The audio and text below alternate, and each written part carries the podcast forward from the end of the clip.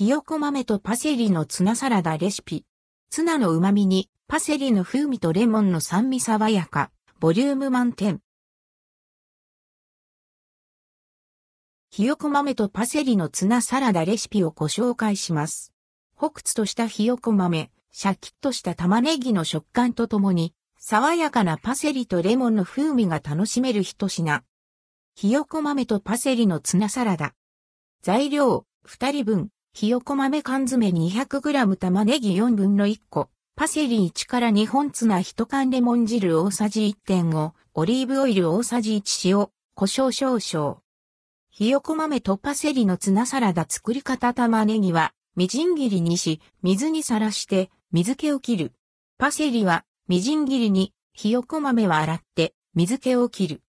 ボール、または、タッパーなどの容器に、汁気を切ったツナレモン汁、オリーブオイル、塩胡椒を混ぜ合わせる。ひよこ豆玉ねぎパセリを加えあえる。冷蔵庫で1時間冷やして完成。ひよこ豆とパセリのツナサラダの味は、ホクツとしたひよこ豆、シャキッとした玉ねぎの食感とともに、爽やかなパセリとレモンの風味が楽しめる一品。